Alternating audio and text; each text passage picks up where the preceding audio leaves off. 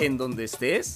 Bienvenido al podcast de Grupo Unidad. Gracias por hacer clic. Quédate hasta el final y así estudiar juntos la palabra de Dios.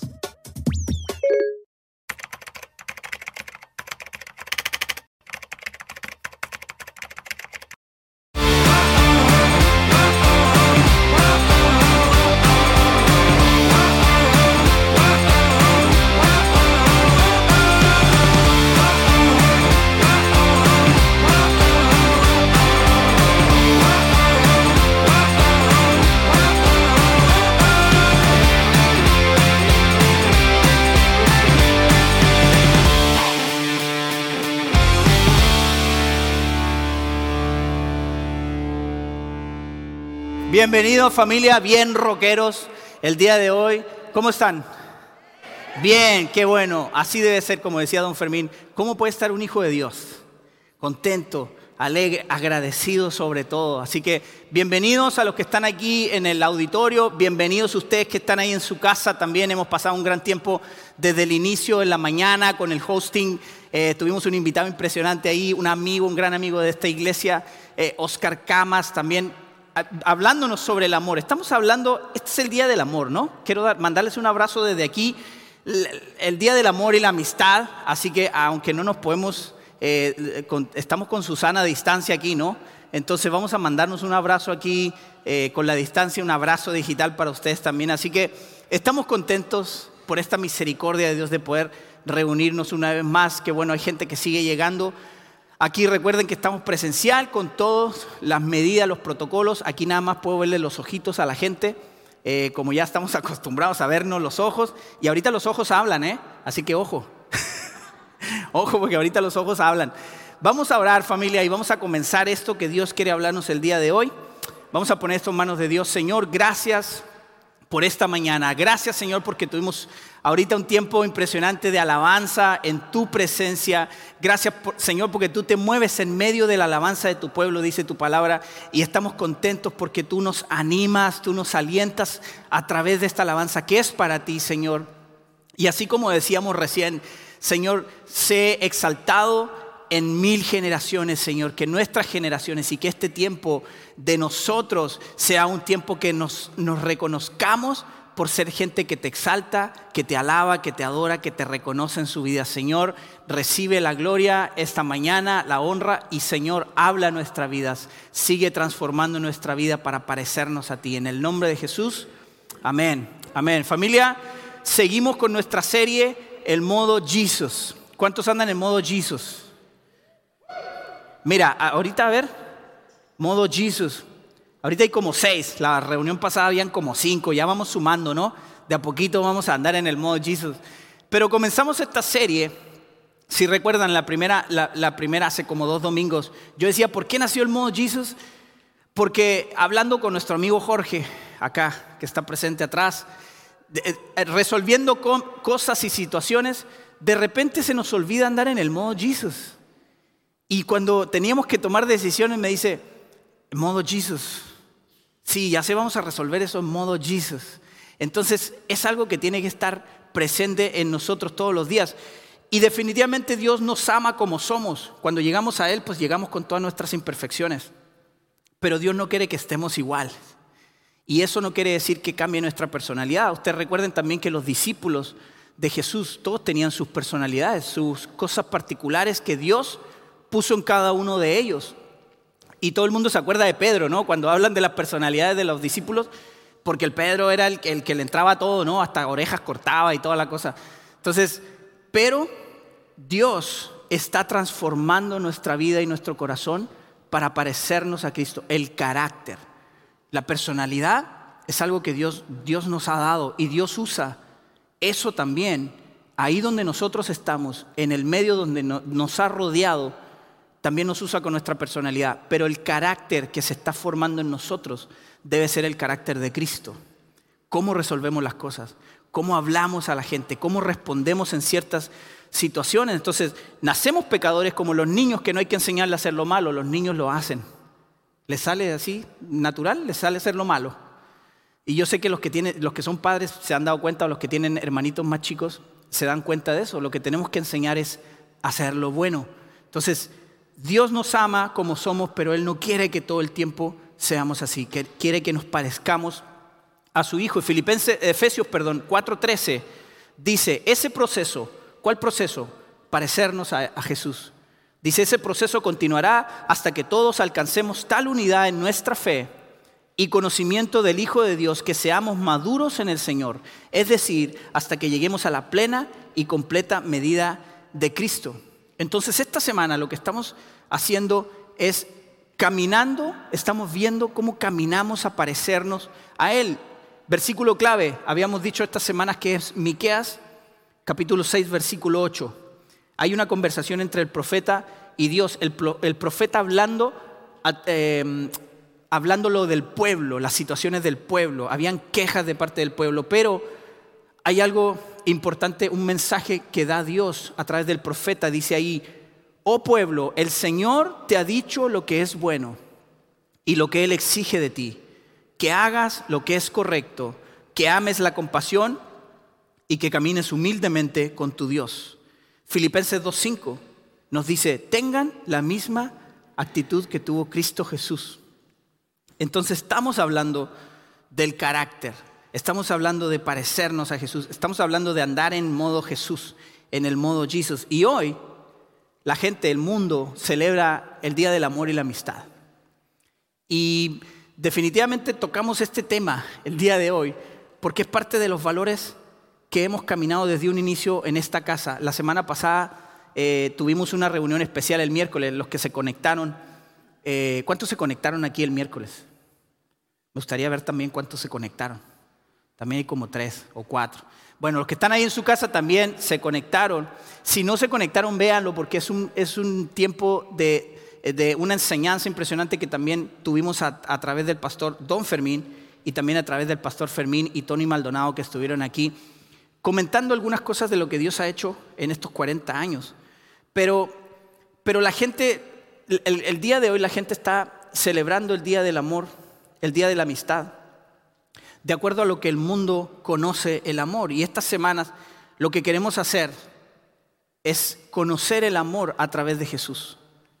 ¿Cómo, cómo Jesús demostraba amor? Ahora, es muy fácil amar a la gente que, que, nos llevamos bien, ¿no? a la gente que no te lleva la contra, a la gente que, no, que, que te sigue la onda en, en pocas palabras. Es muy fácil amar a esa gente. Pero qué difícil es amar a la gente que te, que te hace la contra, a los Contreras, ¿no? No sé si hay algún Contreras aquí, pero no, no, no, no se crea que estoy hablando el apellido. Pero la gente que te lleva la contra, la gente que te, que te ofende, es difícil amar a esa gente. Es muy difícil. Humanamente, carnalmente, es difícil. Y les sacamos la vuelta muchas veces. Pero el amor de Dios incluso es para ellos.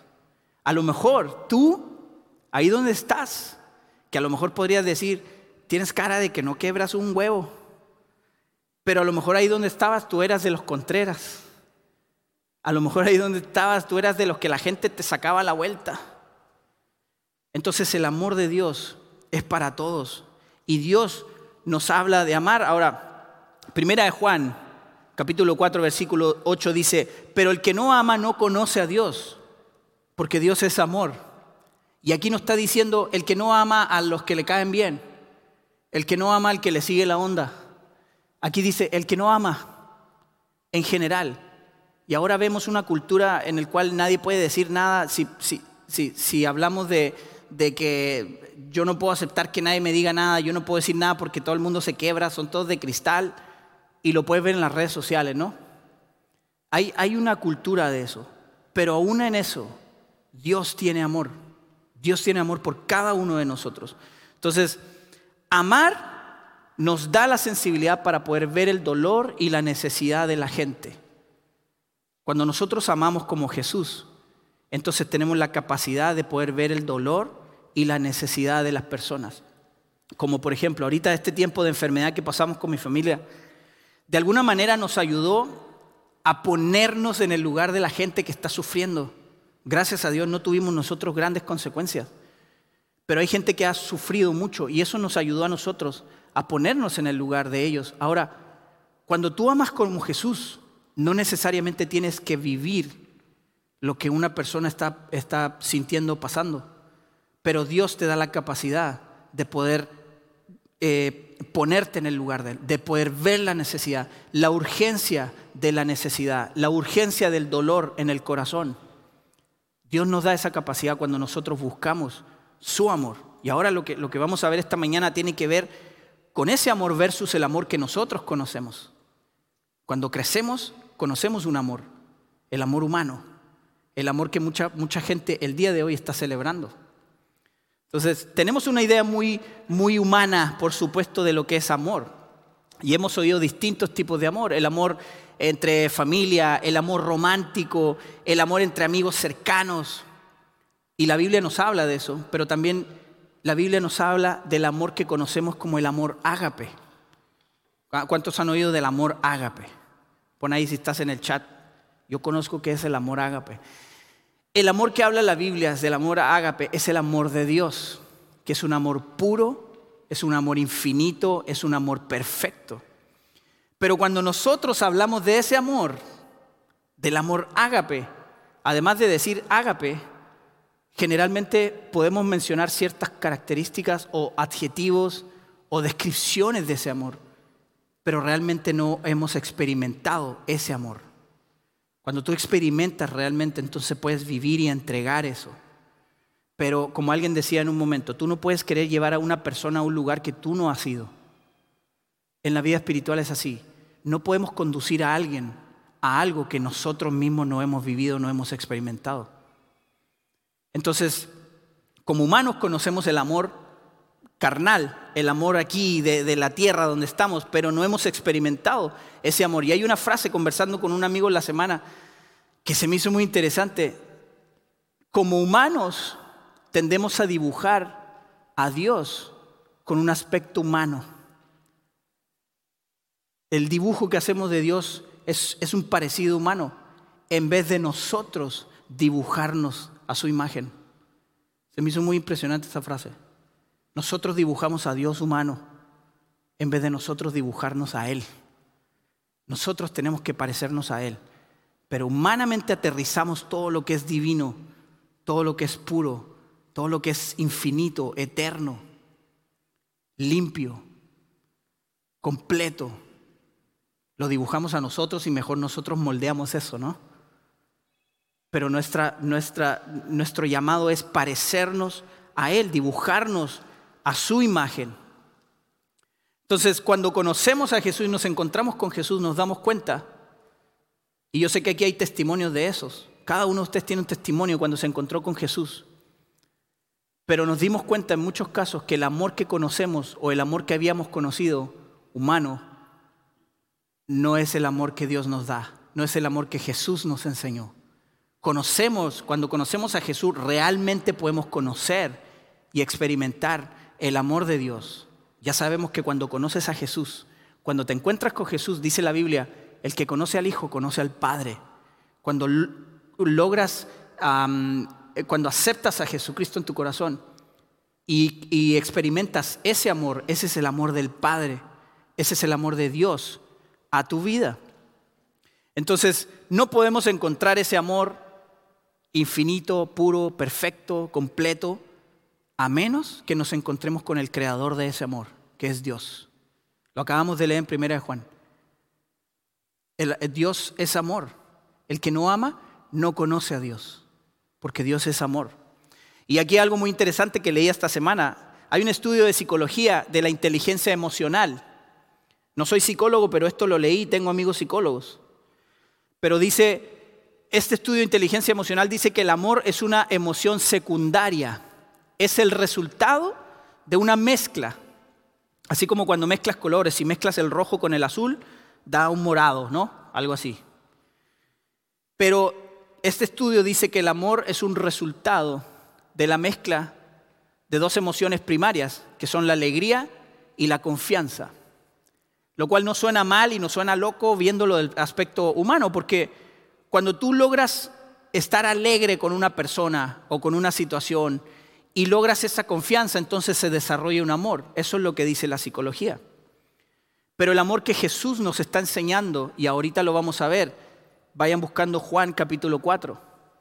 Vamos a, reflexionar sobre eso el día de hoy. Pero este amor que nos enseña Jesús, Dios a través de Jesús, es un amor que genera esas dos emociones. Alegría y confianza. Y por supuesto muchas cosas más. Pero si lo, relacionamos a lo que dice la psicología, el amor de Jesús, cuando tú tienes el amor de Jesús, entonces fluye en ti la alegría y la confianza. Entonces, el amor de Dios es perfecto, es original, es eterno. Y este amor implica un desprendimiento completo. Por eso muchas veces cuando hablamos sobre, por ejemplo, sobre dar o sobre bendecir a alguien, cuando, cuando cuando tú vas a dar, la Biblia nos habla mucho sobre dar, pero hay un versículo que es clave para mí que está en 2 Corintios, dice, si vas a dar, da con alegría, da con alegría, da de una manera que estés diciendo, estoy agradecido por esto y voy a dar. Porque cuando tú amas en la manera de Jesús, cuando tú amas en el modo de Jesús, es un desprendimiento completo y lo podemos ver en Juan 3:16. Yo sé que todos se lo saben, porque de tal manera amó Dios al mundo que dio a su único hijo. Dio a su único hijo. ¿Cuántos de nosotros haríamos eso? Dice Jesús, no hay amor más grande que dar la vida por, por los amigos. Jesús lo hizo. Jesús no estimó ser igual a Dios y vino y murió por nosotros. Él se entregó. Entonces, el amor que vemos ahí en Mateo 5 Jesús dice, ¿han oído la ley que dice, ama a tu prójimo y odia a tu enemigo? Decía la ley. Pero yo digo, ama a tus enemigos, ora por los que te persiguen, ora por aquellos que cuando pones un comentario en tus redes sociales te tiran en contra y vámonos y para aquí y para allá, ámalos. Es difícil, ¿no? Es difícil. Humanamente luchamos con eso. Nuestra carne nos lleva, no, lo voy a bloquear. Mira, aquí se rieron varios, yo creo que, como dicen, hay algún testimonio por aquí, pero esa es nuestra tendencia. Y Dios siempre nos está hablando sobre amarnos. En la palabra de Dios siempre nos está hablando sobre amarnos. ¿Por qué? Porque Dios es amor. Si hay algo que Dios nos da, es amor. Y si nosotros conocemos a Dios, entonces ese amor tiene que fluir en nuestra vida. Pero el amor humano no siempre incluye dos cosas muy importantes, la voluntad y el esfuerzo. Esos son dos componentes muy importantes. Ahorita decíamos que el amor requiere un desprendimiento completo. Y eso conlleva voluntad y esfuerzo, como amar a nuestros enemigos. Es voluntad y esfuerzo. La Biblia constantemente nos está hablando de esforzarnos. Esfuérzate y sé valiente para esto. Esfuérzate y sé valiente. La Biblia no dice, o sea, la Biblia no nada más dice, cree en el Señor y, y échate ahí un ratito una siestecita. Dice, cree en el Señor Jesucristo y sé valiente y sé esforzado. Esfuérzate en el amor. Esfuérzate. Sé obediente, dice la Biblia. Al pueblo de Israel, Dios constantemente le decía, esfuérzate, sé obediente. ¿Para qué? La otra vez que hablamos sobre las promesas. Esfuérzate en alinearte en las promesas. ¿Para qué? Para poder disfrutar las promesas. La Biblia está llena de promesas, pero no las tomamos porque no estamos alineados a las promesas. Y toda la Biblia está llena de la palabra, la palabra de Dios son promesas que se cumplen cuando estamos alineados. Entonces, este amor de Dios produce alegría, produce confianza. Eso es lo que nos está diciendo aquí. Entonces, amar en el modo de Jesús significa ser totalmente como Él. Sus sueños, sus motivaciones, sus anhelos. Por eso que les decía también, nuestra personalidad, pues Dios le dio la personalidad a cada uno. Pero las motivaciones, sus sueños, sus palabras, sus acciones, ahora provienen de Él de un carácter transformado y alineado a Jesucristo. Jesús también tenía su carácter, me imagino. En algún momento hasta se molestó, ¿no? Jesús podía expresar esas cosas, el Padre nos dio eso. Pero ¿cómo reaccionamos en las distintas situaciones? Para que no lleguemos a pecar en una situación de ira, dice la Biblia. Airaos, pero no pequéis, dice la, la versión Reina Valera. Vosotros. podemos, pues, nos enojamos, pero ¿cómo llegamos a que ese enojo no sea un pecado y se guarde en nuestro corazón y crezca de esa manera? Entonces cuando nos alineamos y caminamos y nos parecemos a Jesús, entonces todas esas cosas ahora son sus motivaciones, son sus acciones en nosotros. La Biblia dice también que pedimos muchas veces y no, no recibimos porque pedimos mal. ¿Por qué? Porque no estamos alineados a su corazón, no estamos alineados a su voluntad. Muchas veces pedimos cosas de una manera egoísta, nada más pensamos en nosotros. Entonces no recibimos porque no estamos alineados a su corazón, a sus sueños, a sus motivaciones. Es un estilo de vida en el cual Dios está fluyendo en tu vida. Está fluyendo. Y no me, no me refiero a un... Muchas veces la gente puede pensar que dices, oye, es que si estás así, pues tienes que estar todo el día eh, saltando, levantando las manos. Eh. Cada quien tiene sus expresiones, pero no me refiero a eso. Me refiero a una cosa del corazón, a una cosa de adentro, a una cosa que te motiva a hacer las cosas, a una cosa que no te cuesta. Ahorita decía, es un desprendimiento total. Si vas a entregarle algo a alguien, si vas a bendecir a alguien, si vas a amar a alguien, es un desprendimiento completo. Estás luchando muchas veces con cosas. La mente de Cristo dice Primera de Corintios. Todo lo que Jesús hacía, todo lo que Jesús hablaba, tenía toneladas de amor. Aun cuando, cuando eh, regañaba, aun cuando daba en la torre, aun cuando decía esas cosas, el, fin de Jesús era amar a la gente y que la gente se diera cuenta. De hecho, ahí en Efesios 4 habla sobre el amor. Dice que nosotros ahora que estamos en, Cristo, hablamos la verdad con amor. La Biblia lo dice y nos habla de eso. Entonces, vamos a ver ahí Juan capítulo 4. Búsquenlo ahí en sus Biblias, los que están conectados en internet. Ahí en YouVersion están las notas, pueden tener las notas de esto. Ahí en tu casa también puedes estar en nuestra página. Ahí están las notas también de la enseñanza. Vamos a leer algunos versículos y me voy a apurar un poquito porque sí está un poquito eh, largo el Salmo 119. Ah, no se crean. Bueno, Juan capítulo 4, versículos eh, del 1 en adelante. Dice versículo 1. Jesús sabía que los fariseos se habían enterado de que él hacía y bautizaba más discípulos que Juan, aunque no era Jesús mismo que los bautizaba, sino sus discípulos. Así que se fue de Judea y volvió a Galilea. Hay algo impresionante en la vida de Jesús. Yo sé que han oído mucho este relato, pero aquí vamos a sacar unos puntos muy impresionantes sobre el amor de Jesús. Pero Jesús donde iba, siempre había un propósito para ir.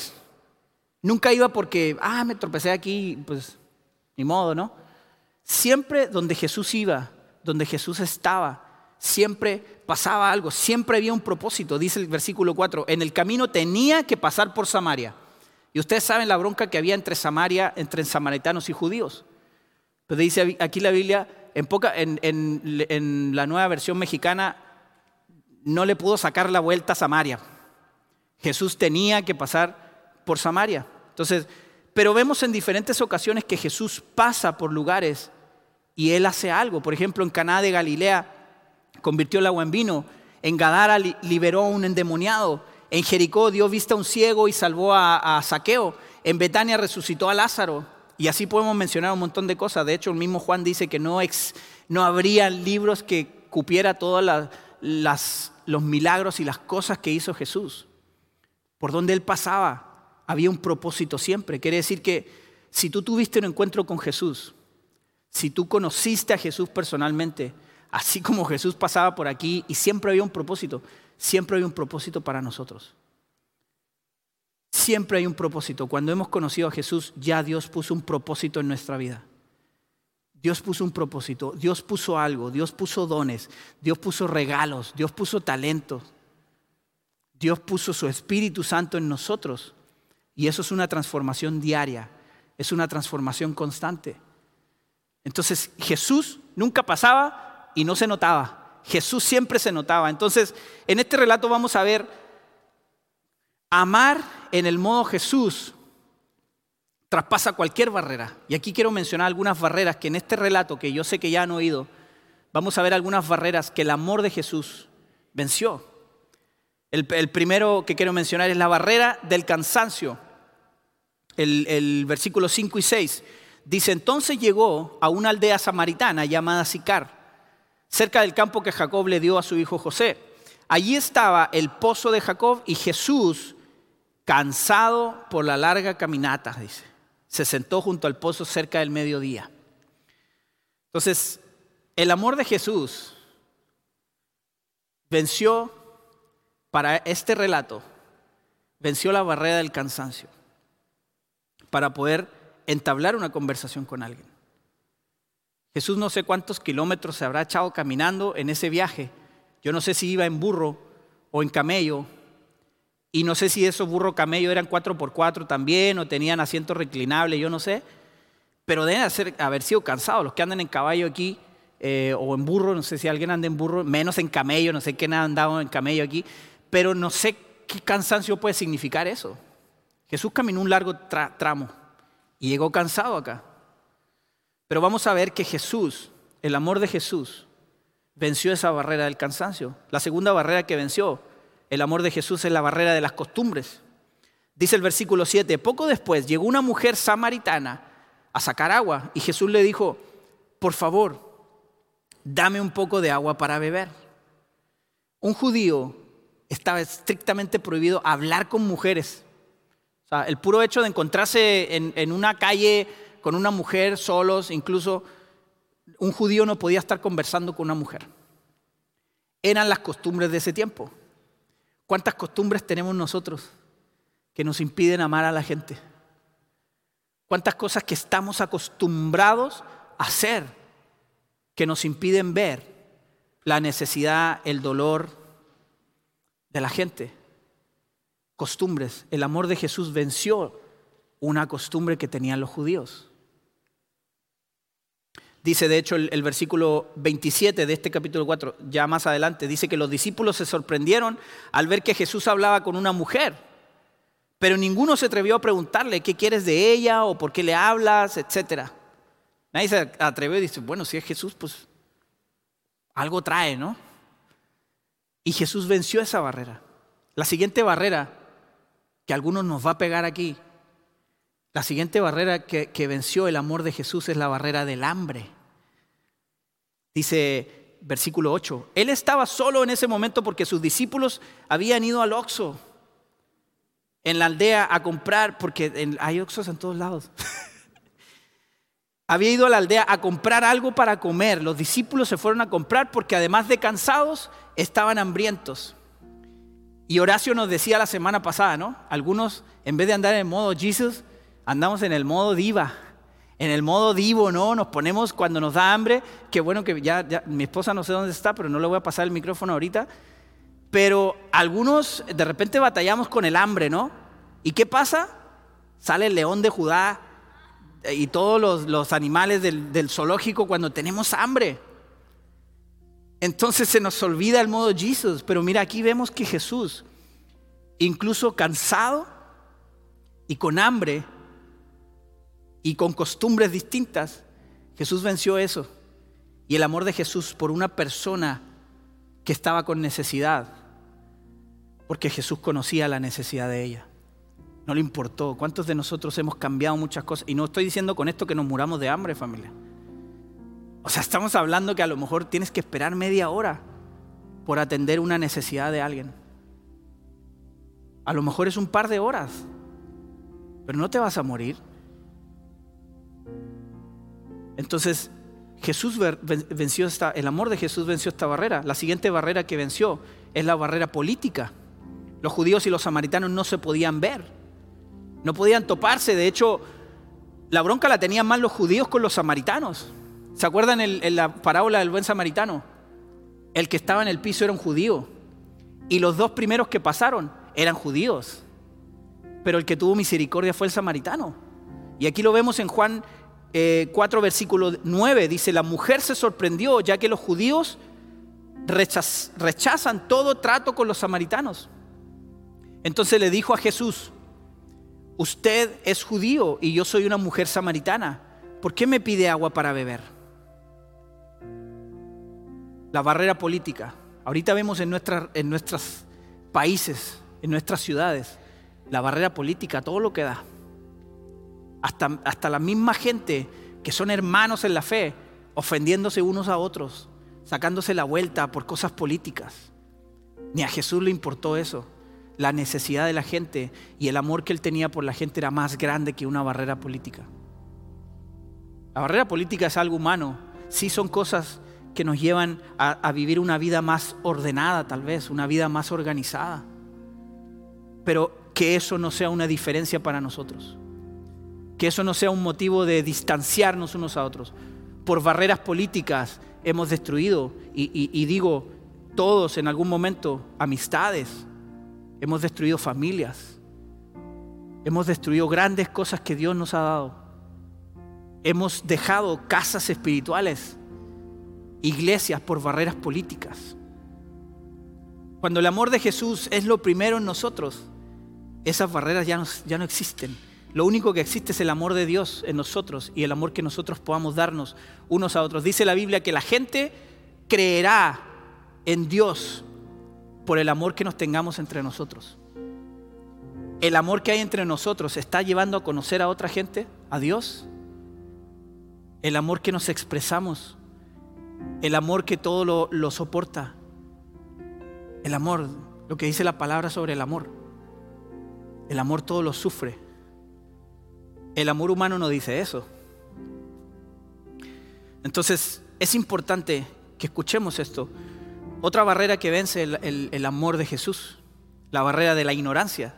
Dice el versículo 10 en adelante, Jesús contestó, si tan solo supieras el regalo que Dios tiene para ti y con quién estás hablando, tú me pedirías a mí y yo te daría agua viva. Pero Señor, usted no tiene ni una soga ni un balde, le dijo ella. Y este pozo es muy profundo. ¿De dónde va a sacar esa agua viva? Además, ¿se cree usted superior a nuestro antepasado Jacob, que nos dio de este pozo? ¿Cómo puede usted ofrecer mejor agua que la que disfrutaron él, sus hijos y sus animales? Jesús contestó, cualquiera que beba de esta agua pronto tendrá sed, volverá a tener sed. Pero todos los que beban del agua que yo doy no tendrán sed jamás esa agua se convierte en un manantial que brota con frescura dentro de ellos y les da vida eterna. Por favor, Señor, le dijo ella, que agarre y que le dice, deme de esa agua, así nunca más volveré a tener sed y no tendré que venir aquí a sacar agua. La mujer, por eso digo, el amor de Jesús vence la ignorancia. La mujer ignoraba de qué agua le estaba hablando Jesús muchos de nosotros nos creemos que sabemos demasiado de la Biblia, entonces cuando hay alguien que puede ser ignorante de lo que Dios tiene para su vida, también le sacamos la vuelta. Muchos de nosotros dicen, ay, ¿para qué voy a perder tiempo? ¿Está bien perdido este amigo? Bueno, Jesús dice que vino a esos perdidos. Y si tú no estás tomando el tiempo con esos perdidos, no estamos llevando la misión de Jesús. leíamos, escuchábamos a don Fermín el, el miércoles y él decía, el pastor Fermín también nos recuerda siempre, mientras haya una persona que no conozca a Dios, esa es nuestra misión. Por eso familia, celebramos aquí, dice la Biblia, cuando un pecador se arrepiente, hay fiesta en el cielo. Y es la fiesta que debe haber aquí. La ignorancia, todos en algún momento hemos sido ignorantes del amor de Dios. Todos en algún momento hemos conocido el amor humano, carnal, que te dice muchas cosas, que incluso la, la el ser completo. No es que yo necesito a alguien para estar completo. No, espérame, el complemento, el complemento, lo que te hace completo es el amor de Dios. Estés soltero, casado, lo que sea que seas. El amor que te hace completo es el amor de Dios. ¿Para qué? Para poder bendecir a otros. Decíamos el miércoles también, hemos sido llamados, hemos sido bendecidos para bendecir. Aquí estamos para bendecir esta ciudad. Dios nos puso aquí de diferentes lugares. Yo sé que aquí hay como un 2% de Tijuana. La mayoría son de afuera, incluyéndome. Pero Dios nos puso aquí bendecidos para bendecir. No importa la ignorancia, Jesús no le importó que esta mujer no sabía ni, ni como se puede decir en, en, en el lenguaje coloquial, no entendía ni papa lo que Jesús le estaba diciendo sobre el agua. Ella estaba hablando de la otra agua y Jesús está hablando de la otra agua. Entonces, barreras, barreras que el amor de Jesús superó. Siguiente barrera que, que superó fue la barrera del pecado. Dice aquí, Jesús le dijo, versículo 16, Jesús le dijo, ve y trae a tu esposo. Jesús ya, ya sabía, ¿no? Y le, le tiró ahí la onda nomás. Dice, trae a tu esposo. No tengo esposo, respondió la mujer. Es cierto, dijo Jesús. No tienes esposo porque has tenido cinco esposos y ni siquiera estás casada con el hombre con el que ahora vives. Ciertamente dijiste la verdad. Jesús sabe lo que hay en nuestro corazón, en nuestra vida. Pero aun cuando sabe lo que pasa en nuestra vida, no hay barrera para el amor de Jesús. No hay barrera y muchos de nosotros con nuestros juicios sobre los demás nos impide hablar también. Cuando vemos a gente con necesidad, en, drogadicción, en, prostitución, en, homosexualidad, en, lo que tú ponle como quieras, nosotros vemos eso, pero no vemos, no vemos que hay un corazón con necesidad en esas situaciones. A Jesús no le espantaba el pecado. Jesús quería levantar a la gente. Jesús quería restaurar a la gente. Jesús quería darle vida eterna. Ya estoy terminando. La barrera, el amor de Jesús vence la barrera religiosa. Dice versículo 19, Jesús, eh, perdón, Señor, dijo la mujer, seguro que usted es profeta, así que dígame, ¿por qué ustedes los judíos insisten en que Jerusalén es el único lugar donde se debe adorar? Mientras nosotros, dice, los samaritanos decimos que es aquí en este monte donde tenemos que hacerlo, donde adoraron nuestros antepasados. Jesús le contestó, créeme querida mujer que se acerca el tiempo en que no tendrá importancia si se adora al Padre en este monte o en Jerusalén, o en Tijuana, o en la arena. Ustedes los samaritanos saben muy poco acerca de a quién, de a quién adoran, pero los judíos sabemos de dónde viene la salvación. Pero se acerca el tiempo, de hecho ya ha llegado, cuando los verdaderos adoradores adorarán al Padre en espíritu y en verdad. El Padre busca personas que lo adoren de esa manera. Pues Dios es espíritu, por eso todos los que lo adoran deben hacerlo en espíritu y en verdad. La mujer le quería sacar la vuelta a la conversación con Jesús y le dice, oye, espérame, eh, nosotros tenemos que ir a la arena, ahí, para adorar. A nosotros nos dijeron que tenemos que adorar. La Biblia dice que no dejemos de congregarnos. Es bueno, nos animamos y crecemos juntos. Pero este no es el lugar donde nada más adoramos. Dice, el tiempo ha llegado.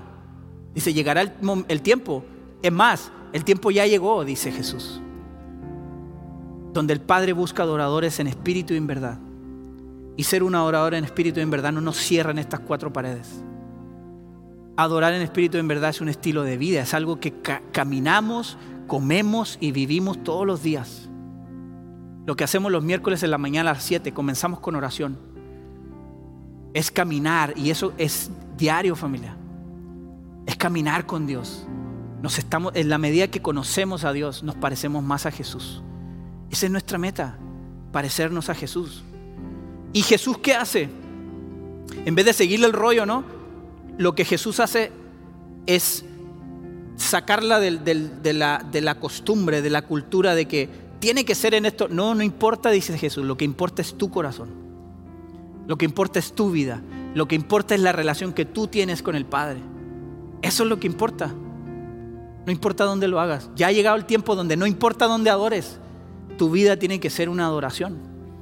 Entonces, el amor de Jesús no tiene barreras. Y lo último que quiero mencionar es que el amor de Jesús es, vence la barrera de la sed espiritual. Les vuelvo a repetir, eh, capítulo 4, versículo 13. Jesús contestó, cualquiera que beba de esta agua pronto volverá a tener sed del agua física del agua que estaba hablando la mujer. cualquiera que beba de esto que el mundo ofrece va a volver a tener sed, va a volver a necesitar algo. Nada de lo que hay en este mundo satisface. Dice, pero todos los que beban del agua que yo doy no tendrán sed jamás. Esa agua se convierte en un manantial que brota con frescura dentro de ellos y les da vida eterna. Jesús hace una referencia y una analogía muy impresionante con el agua. Y los que han estudiado biología o no sé cómo le llamen aquí en, México cuando estudias el cuerpo humano y todo eso. Pero el cuerpo humano está compuesto mayormente de agua. La tierra está compuesta mayormente de agua. El hombre no puede vivir sin agua. Dice, la naturaleza dice que el hombre necesita el agua para vivir. Entonces, lo que está diciendo Jesús es, necesitas esta agua. Porque así como el agua física, natural, carnal, es necesaria para la vida, esta agua que yo te doy, o sea, mi amor, es necesario para que vivas. Necesitamos esa agua. Esa agua, dice, es su amor que brota con frescura en nuestras vidas y nos da vida eterna. Ese es el amor de Jesús. El amor de Jesús vence barreras, traspasa cualquier barrera. Yo sé que han oído esta, esta enseñanza de, de la mujer del pozo, pero estos puntos que hemos mencionado a mí mismo me ha hablado mucho. Las barreras que, que, que traspasa el amor de Jesús. Estamos pareciéndonos a Jesús. Estamos viendo cómo caminamos en modo Jesús y vivimos nuestra, nuestra vida en el modo de Jesús. Estos son algunos puntos que Dios ha puesto en este lugar para que sigamos creciendo, para que sigamos caminando como Él caminó. Señor, gracias por esta mañana, gracias por este tiempo, gracias por tu palabra, porque tu palabra es viva, es eficaz. Señor, nos instruye y nos abraza, Dios. Ayúdanos a caminar como tú. Señor, queremos tener ese amor que tú tuviste, que no importó el cansancio, que no importó el hambre, que no importó la cultura, que no importó la política, que no importó, Señor, nada más que ver la necesidad de una persona y entregar tu amor. Señor, queremos tener ese amor. Queremos caminar y parecernos a ti, Señor. Queremos andar en, en tu modo todos los días. Queremos caminar en tu modo, Jesús. Ayúdanos y perdónanos si no lo hemos hecho hasta hoy, pero esta palabra no nada más que se quede en nuestra mente, sino que en nuestro corazón y pueda ser un estilo de vida para nosotros. Señor, te amamos en el nombre de Jesús. Amén. Amén. Si hay alguien aquí en este lugar, no sé si alguien nos acompaña por primera vez, ahí en internet a lo mejor estás conectado por primera vez y no habías oído de Jesús, no habías, dice que este Jesús, siempre escucho de Jesús, pero nunca oigo. Escucho, pero nunca he oído o he oído pero no he escuchado. A lo mejor estás aquí también por primera vez, pero dice la Biblia que hay una manera en la cual podemos caminar en el modo de Jesús y eso es reconocer a Jesús en nuestra vida. Dice la Biblia que no hay salvación si no declaramos y decimos con nuestra boca. Hay un versículo que dice, declara con tu boca que Jesús es el Señor. Si declaras y que Dios lo levantó de los muertos, entonces serás salvo. Yo quiero que me acompañes a hacer una oración. Ahí donde estás en tu casa también. Acompáñame. Es breve esta oración. Señor Jesús, gracias por tu amor. Gracias por tu bondad. Gracias por ver mi vida. Señor, reconozco este día que tú viniste a morir por mí y a entregarte por mis pecados. El día de hoy te acepto en mi corazón y te pido que entres en mi vida y la transformes. En el nombre de Jesús. Amén. Amén. ¿Habrá en este lugar alguna persona que hizo esa oración por primera vez? Nada más levanta tu mano. Quisiéramos ver. Aquí hay una persona. Dios te bendiga. Dios te bendiga. Alguien más. Me gustaría dejar este espacio abierto. Si hay alguien más que hizo esta oración, nada más levanta tu mano. Es todo lo que queremos saber. ¿Habrá alguien más? Aquí hay una persona también. Dios te bendiga. Bienvenido. Allá atrás, arriba también. Hay una persona. Gracias a Dios. Gracias a Dios. Ahí en internet, si tú estás en internet y hiciste esta oración, por favor escribe acepto. Nada más nosotros queremos ponernos en contacto contigo, al igual que las personas que están aquí. Ah, les damos la bienvenida a la familia de Dios. Mira, esta invitación realmente somos privilegiados como Grupo Unidad. No, no importa que seamos Grupo Unidad. Aquí lo que importa es que tienen una familia espiritual impresionante en la cual pueden contar para poder caminar, así como nosotros una vez hicimos esta, esta, decisión y esta oración tan importante. Y alguien nos enseñó a caminar, a conocer a Dios a través de su palabra. Nosotros queremos hacerlo, así que por favor los que están aquí, o si tú hiciste la, la oración y no te atreviste a levantar la mano, por favor no te vayas sin que podamos orar y entregarte un material, algo que tenemos ahí. También ahí en tu casa, escríbenos ahí donde pusiste acepto, vamos a ponernos en contacto contigo. Dice la Biblia que hay una fiesta en el cielo, así que estamos contentos familia, vamos a darle un aplauso otra vez a Dios, porque es un día de salvación.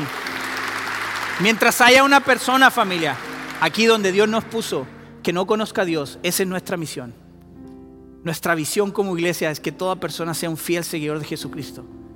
Un discípulo. Somos discípulos y vamos a ser más discípulos. Así que, qué bueno Dios. Familia, ahí donde están también, nos gustaría orar por nuestros diezmos y ofrendas, los que hemos decidido en nuestro corazón también dar de lo mucho que Dios nos dio. Y, y yo a veces no mucho, pero estamos agradecidos porque por la misericordia de Dios podemos hacer cosas y nunca falta, dice la palabra, que a sus hijos nunca nada les falta. Dice el Salmo 23, Jehová mi pastor, nada me faltará. Y nada es nada. Entonces, vamos a darle gracias a Dios a través de estos diezmos y ofrenda. Este ministerio que ya cumple 40 años este, este año, gracias a Dios, ha caminado y ha bendecido una cantidad impresionante de generaciones. Por eso, cuando cantábamos en la alabanza de mil generaciones, queremos seguir siendo parte de esas generaciones que adoran a Dios. Así que vamos a honrar a Dios. Señor, gracias por este tiempo. Gracias porque nos permites dar. Y Señor, queremos dar con alegría. Queremos dar de una manera, no estamos esperando algo a cambio, simplemente conocerte más y caminar más como tú sabemos que nuestra vida está en tus manos y así como nuestra vida espiritual, nuestra vida material, nuestra vida física está en tus manos, Señor. Ponemos delante de ti todo esto y lo entregamos con amor, sabiendo y orando para que estos recursos, Señor, puedan llegar a nuevas personas que te puedan conocer y puedan caminar eh, como nosotros, Señor. Gracias por este tiempo. te amamos y te exaltamos en el nombre de Jesús. Amén, amén. Ahí familia, si tienen en su casa, hay diferentes opciones donde pueden hacerlo. También los que están aquí, si a lo mejor ya te acostumbraste ahorita en pandemia hacerlo a través de tus redes o a través de, internet, eh, enviar esto, puedes hacerlo. Aquí también en nuestra casa tenemos en la reunión presencial, en la salida, nuestros eh, buzones. En la semana también estamos atendiendo eso, al igual que necesidades, distintas necesidades. Hasta el día de hoy estamos entregando, gracias a Dios, despensas y distintos tipos de ayudas a diferentes familias y ministerios. Así que Dios nos ha permitido hacer muchas cosas gracias a lo que Dios ha puesto en el corazón. Así que familia, quiero dejarles con un video muy impresionante. Eh, así que por favor, vamos a verlo aquí. También ustedes en internet no se desconecten porque este video es para ustedes también.